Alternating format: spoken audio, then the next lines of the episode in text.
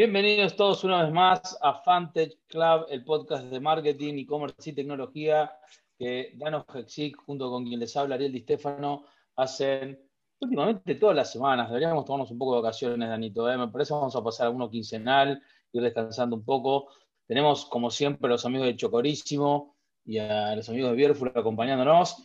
Y como esta semana no tenemos invitado, porque básicamente eh, fuimos moviendo la agenda para poder hablar un poco las noticias, hacía bastante que no hablábamos del mercado, eh, y elegimos una fecha especial, ¿no? Arrancamos con los que estamos en el mundo de e-commerce en, la semanita del Hot Sale. Hot Sale 2021, que tiene como, si querés, como eh, antesala un Cyber 2020 que no fue todo lo que la gente esperaba, y un, y un Hot Sale 2020 que fue increíblemente bueno, te diría explosivamente bueno. ¿Cómo ves este Hot Sale 2021, no?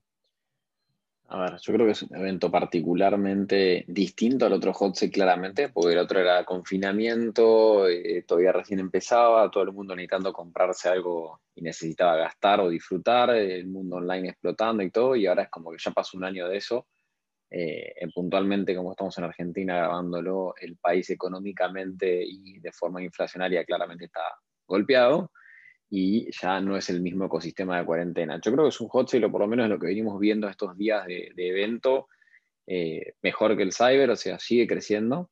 En particular, el Boca de Urna dice que el primer día el tráfico oficial del evento estuvo un poco flojo, el segundo repuntó y el tercero más o menos se mantuvo parecido al segundo día cosa que en otros momentos, viste, es como que es una aluvión de tráfico el primer día, el segundo baja y el tercero revienta, porque es la clásica B corta, y después eh, cuando hay la extensión tenés el clásico vuelvo a comprar el, primer día y al final día todos corremos para las últimas promos.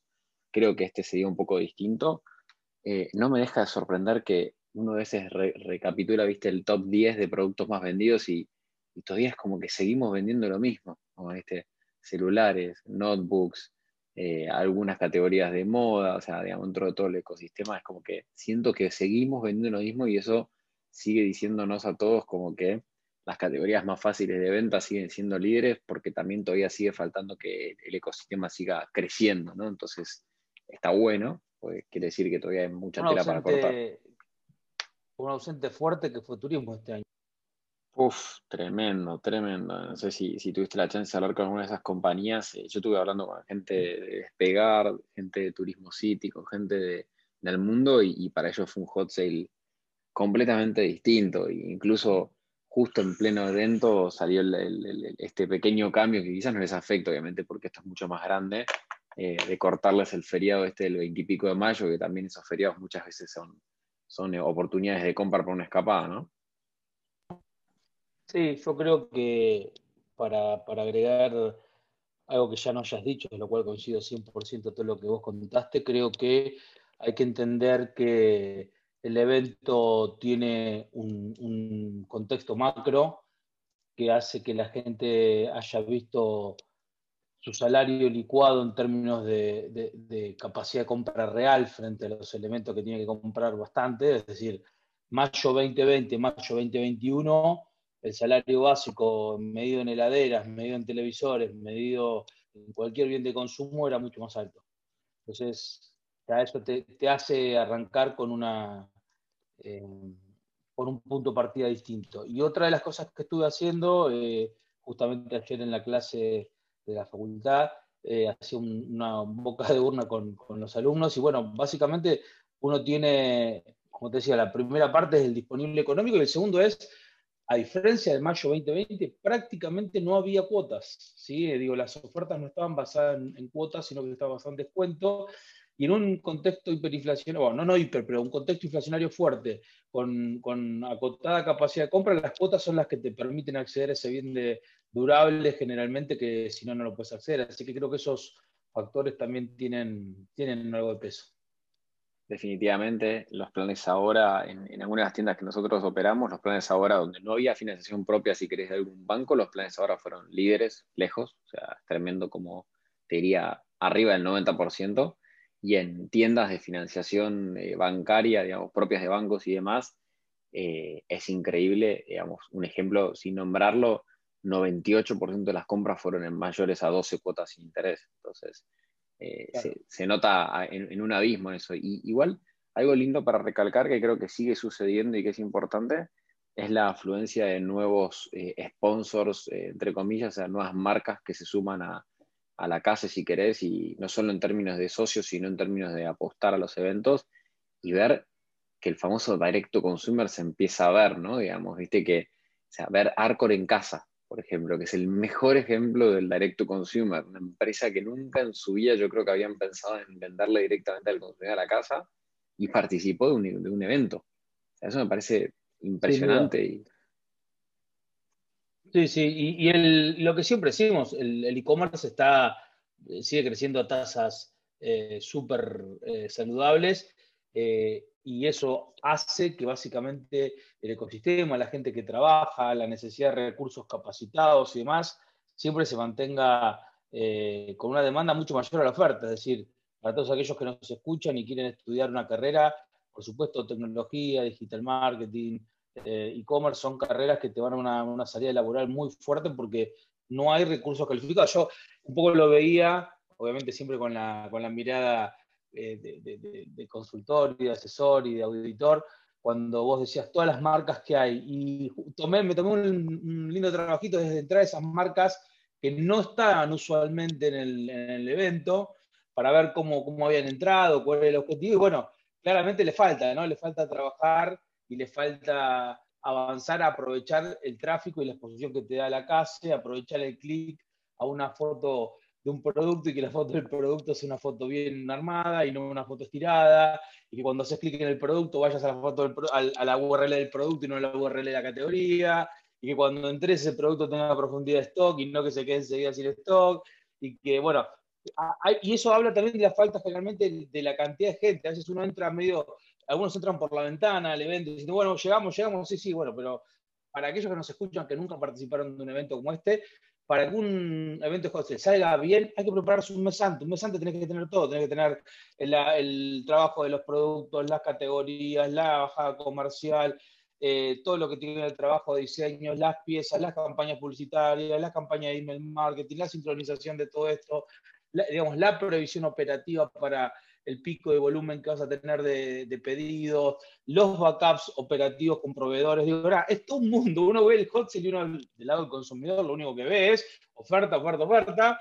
Pero el lado de atrás hay muchísimo trabajo para quienes hacen que esto sea posible. Así que vaya nuestro reconocimiento y nuestro saludo a quienes eh, de una u otra manera, eh, armando paquetes a las 3 de la mañana, levantando un servidor que se cae a las 12 y media, o a último momento acomodando alguna cosa hacen que el hotel sea posible.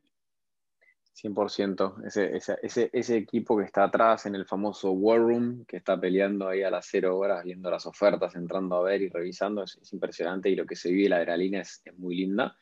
Y me gustó otra de las cosas también que vi fue, digamos, yo vengo del mundito de los marketplaces, soy fanático de eso, y uno compara muchas veces, eh, digamos, lo, lo paradójico un marketplace es hablar del marketplace de nicho, ¿no? Digamos, eh, uno está acostumbrado a que el marketplace natural es Mercado Libre, eBay, eh, Amazon, o sea, son multicategorías, multirubros, y de repente te empiezas a encontrar que hay marketplace de deporte, marketplace de moda, y empezar a notar que no solo los grandes retails que se han reconvertido, si querés, del e-commerce a los marketplace ya participaron de estos eventos en formato marketplace, digamos, y los clásicos marketplace, los bancarios y todos estos, empezar a notar que ya empezamos a poquito algunos nichos a abrirlos. Creo que eso es interesantísimo. Y también ver, obviamente, categorías que quizás el evento anterior habías visto con, un crecimiento nuevo, como no sé si querés, farma, alimentos, eh, incluso ver empezar a, players como seguros a meterse, o sea, categorías que no son ya así de bienes transables. Creo que de a poquito estamos notando eso.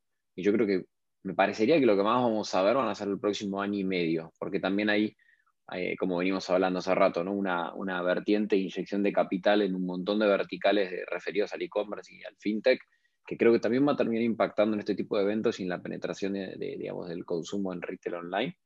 Y, me parece que tenemos unos 18 meses o si quieres tres eventos por delante donde vamos a empezar este tipo de, cosas a verlas mucho más seguido. Seguramente, seguramente. Así que bueno, tenemos un evento que sigue mejorando año contra año. eh, a nivel volumen y a nivel eh, facturación va siempre pegado un poco al contexto, eh, pero claramente se ven más participantes, se ve mucho más entendimiento de la acción y de lo que va pasando lado de la casa también, ¿no? Ahora, lo lindo que tuvimos esta semana previo al evento fue que, viste, vos llegas todo tensionado, todo con toda la plan y que, pensaste que vas a llegar bien y siempre algo falla, todo, pero tuvimos algo espectacular que nos permitió relajarnos y para nuestros oyentes es, levante la mano quien no, no vio a Elon Musk en Saturday Night Live. O sea, impresionante. Creo que literal uno de los mejores episodios de mi vida que vi en esa serie. Y encima salpicó para todos lados porque no dejó nada. Habló de SpaceX, habló de Tesla, habló de Dogecoin, habló de todo lo que pueda haber en el ecosistema. ¿Lo viste, Ari? Sí, sí, lo vi, me reí y creo que eh, está, en algún punto está muy bueno que alguien que se dio cuenta que lo toman y que tiene tanto poder mediático cada uno de los tweets que tira, que, haga una parodia de sí mismo, de la situación y de, y de ese poder, está muy bueno. También pasó que del sábado a hoy, hoy a la mañana, casi el mediodía, tiró un tuit en contra de Bitcoin, el Bitcoin cayó de 56 a 50, con lo cual tiene medio mundo odiándolo y diciéndole vos y Dodge se pueden ir a freír churros. Eh, la realidad es que, em, y, esto, digo, tiro de costadito el tema de, cripto, ¿no? todo lo que tiene que ver con el mercado cripto es un mercado incipiente, que hay innovación constante, que hay muchísimo por crecer. Hay infinidad de aplicaciones e infinidad de negocios que van a estar montados sobre blockchain en no más de dos o tres años. En el mientras tanto es el Wild West, ¿no? Es decir, eh, cualquier cosa que suceda hasta graciosa termina eh, haciendo caer 10% el market cap de, la criptomoneda número uno. Entonces, eh, y, lo digo siendo partícipe del mercado y, tratando de no perder objetividad, eh, todavía es un mercado donde hace falta mucho camino por recorrer.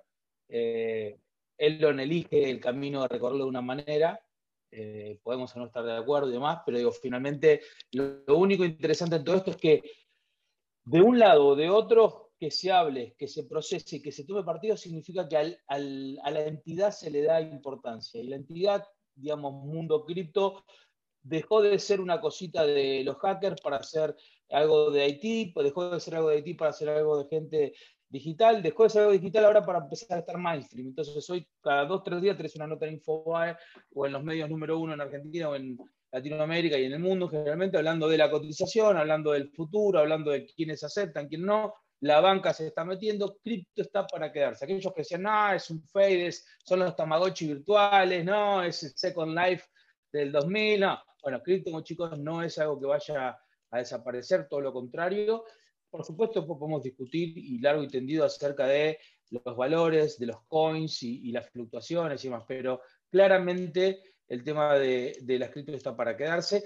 Y dentro de esas eh, cosas que está, que está digamos, eh, siendo eh, interesante ver y, relacionar es el, tema de las, hablamos de los marketplaces, hablamos de Elon y de las cripto, el tema de las App Store, ¿no? Se viene toda una revolución en este juicio que arrancó entre Epic versus Apple. Quienes no saben, Epic es la desarrolladora de Fortnite y otra, otra cantidad de juegos porque el, trial en Estados Unidos, el juicio en Estados Unidos ya tiene eh, ciertos condimentos. Eh, Apple va a decir y va a tratar de demostrar en ese trial de que Fortnite o los creadores de Fortnite Epic no es que de la noche a la mañana dijeron, ups, mira lo que pasó, sino que estuvieron preparando durante más de un año esa jugada. La gente de Epic o de, de, los creadores de Fortnite van a decir, no, pero mira lo injusto que es que ellos se quedan con el 30% y no hacen nada y además eh, no, tienen una política para todos igual y es a dedo el formato. Con lo cual, lo interesante y lo que seguramente va a terminar pasando como siempre es que probablemente Epic no gane el juicio, porque es un juicio complejo y, yo creo que Apple tiene mucho para demostrar lo que quiere demostrar, pero seguramente porque ya está pasando en Europa también, eh, que hay un par de comisiones eh, de la Comunidad Europea forzando a repensar Seguramente, y Apple lo hizo, de hecho, el año pasado, reduciendo a 15% la, la comisión que le cobran los developers que ganan menos de un millón de dólares. eh, seguramente haya un, recambio, ¿no? Y ese 30% eh, libre de, polvo y paja que se llevó a Apple sea una cuestión del pasado. Y no es menor, porque el revenue de ese 30% es un número muy importante para Apple. Eh, no sé si afectará o no el precio del ticket o, si simplemente Apple va a lograr asimilarlo sin problema, pero claramente es algo que se viene, ¿no? Yo creo que sí, yo creo que están sentando un precedente, o sea, no tiene que ver solamente, si querés, con el concepto de, fa, le va a sacar una tajada que, Apple quedaba limpia y que vemos los billones de dólares que reparten quarter tras quarter, eh, creo que también va por el lado este de sentar un precedente, ¿no? De la misma forma que, que está sentándolo, si quieres, un desarrollador para con un distribuidor, para ponerlo de una forma, también está empezando a pasar con la parte de privacidad, que lo hemos tocado muchas otras veces, se están metiendo los gobiernos a legislar y eso por consiguiente significa toda una materia nueva, ¿no? Y por materia nueva significa aprendizaje, nos vamos a confundir, nos vamos a errar, pero también vamos a ir aprendiendo y a poco se va a ir legislando más sobre eso. Y eso también va a impactar obviamente en, las criptomonedas de lo que venimos hablando. Fíjate que creo que fue el BCRA que limitó hace no menos de 10 días de muchas de estas operaciones y eso le pegó mucho al, mercado acá de Argentina. Eh, empiezan a, a, desmembrarse otras monedas en términos de, lo que tiene que ver si querés monopólico. Eh, podemos llevarlo, si querés, al, concepto también de Amazon, con la presión que tenía de eh, meter un gremio dentro de sus warehouses, y de repente Amazon dijo, dale, vamos a una cosa, yo encuesto a toda la gente que tengo en el warehouse y vemos a ver si ellos quieren o no meterse en esta gremial. Dijeron que no, vaya a saber uno qué pasó atrás, ¿no? Pero dijeron que no, y Amazon al toque le hizo un aumento de sueldos a toda la, toda la planta de empleados es la típica pelea que después escuchas también en, un podcast muy famoso que se llama Business Wars, donde comparan a Walmart con Amazon y empiezan a hablar de este concepto, ¿no? de cómo el gobierno empieza a meterse en el negocio de cada uno de estos grandes monopolios o duopolios y empezar a legislar. Definitivamente estamos también de vuelta. pasa en, China, pasa en China, no en una democracia abierta, pero en una, eh, en una cruzada que hay en los últimos meses del gobierno y del partido eh, comunistas sobre todas las propiedades de, Telcel, Alibaba, eh, Ant, y, digo, lo que se viene claramente es los gobiernos tratando de regular, pero no por la regulación, sino por la, estamos con esto, por la plata. Hay muchos taxes ahí por cobrar, taxes que si vos no controlás y no legislás, no cobrás. Definitivamente. Primero quiero aclarar al gobierno chino que fue Ariel Di Stefano con ese, eh, para que quede claro, porque no quiero terminar en la misma celda que, que Jack Ma, ¿viste? de Alibaba, que dicen que no saben dónde está. Eh, saliendo ese comentario, te lo, te te lo macheo con otra cosa. Eh, el dato eh, y lo que estamos viendo y, ese ingreso que no podemos, digamos, que no quieren dejar de percibir, si querés por una forma, en el sentido de los gobiernos y, los fiscos, es el nuevo petróleo. Entonces, y, es un petróleo, si querés, más difícil de hackear, entre comillas, que justo esta semana un hackeo una de las redes más importantes de, petróleo de Estados Unidos y se quedaron creo que por dos tres días sin, una buena distribución. Estamos hablando de un concepto de trillones de dólares y, que quizás muy factiblemente ya esté pasando y que sea lo, clásico, viste, de los sponsors de petróleo, de los, y ahora era los biodiesel y ahora tiene que ver con estos grandes monopolios de tecnología que están en los congresos empujando legislaciones y haciendo lobby, ¿no?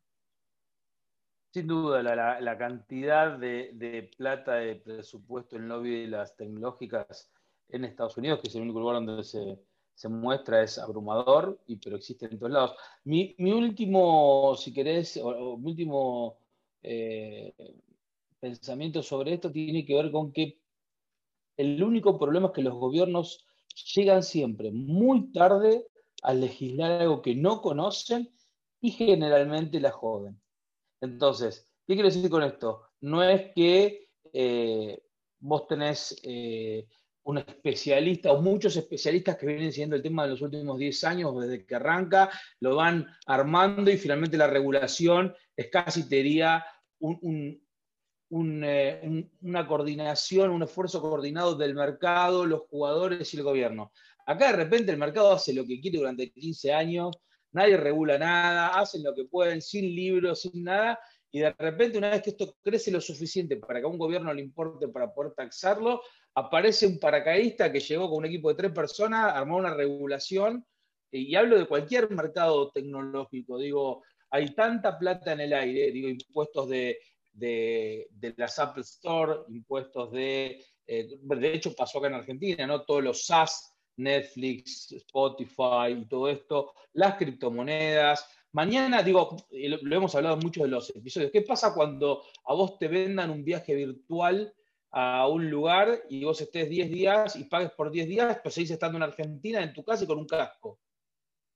¿De qué nos disfrazamos? ¿Qué taxas hay? ¿Dónde está el servicio? ¿Dónde está el producto? ¿Dónde se gestiona? ¿Dónde se usa? Digo, hay cosas que incluso creo que no está preparada la legislación tradicional, y si querés hasta la ley en general.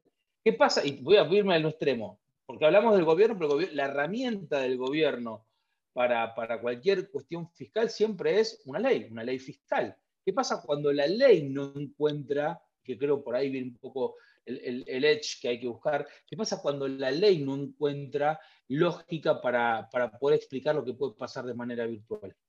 ¿Sí? ¿Qué pasa cuando hay algo virtual que no puede explicarse de manera física y por ende la ley que está pensada para un mundo físico, ¿sí? Eh, no se puede aplicar tal cual? Es un tema interesante para, para quizás buscar en algún momento algún especialista de, derecho eh, virtual y, ver qué se, puede, qué se puede pensar para el futuro.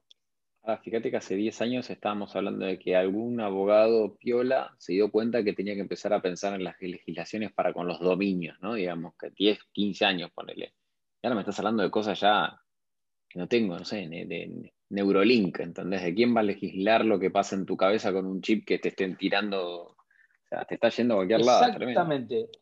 Exactamente. Vos sabés que eh, una de, las, de unos cuentos cortos que en su momento me habían fascinado, un cuento corto, te diría de, no sé, 15.000, 20.000 palabras, pues lo leí, me acuerdo, en un, en un, en un rato, me, me, rompió la cabeza porque un, cuento corto, un cuento corto que hablaba de la evolución en dos generaciones de, eh, de la ser Lo hago muy cortito porque si no voy a fallar al autor y a la idea y, lo que quiero transmitir es esto. Básicamente la evolución era los padres eh, formaban una familia, tenían un hijo, avanzaba mucho la tecnología, se llegaba eh, a, entre comillas, a, a, poder domesticar a la, al, aging, es decir, a la vejez, al, envejecimiento del cuerpo, y en algún momento por comodidad, ya no por una cuestión física, pero por comodidad, la gente elegía estar en, el, en lo que nosotros, no sé si decir la nube, porque la nube es un concepto que sabemos, ¿no?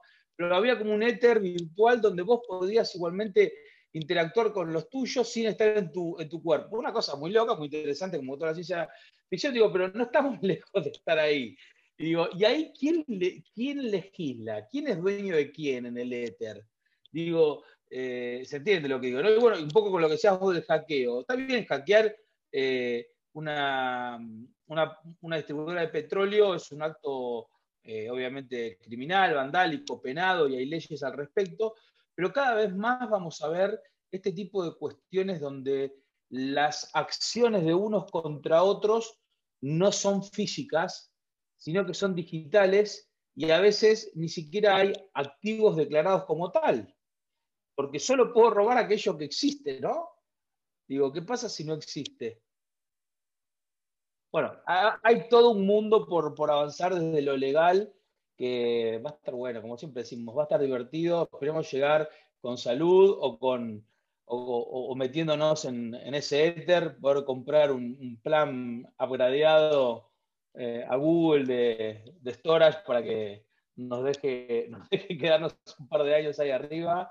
Eh, y nada, y creo que, como siempre decimos, la tecnología es una de las cosas más interesantes que nos pasa a todos y cruza todo lo que hacemos. Y quizás el, el desafío es ver cómo nos vamos acomodando a todo lo que, lo que va apareciendo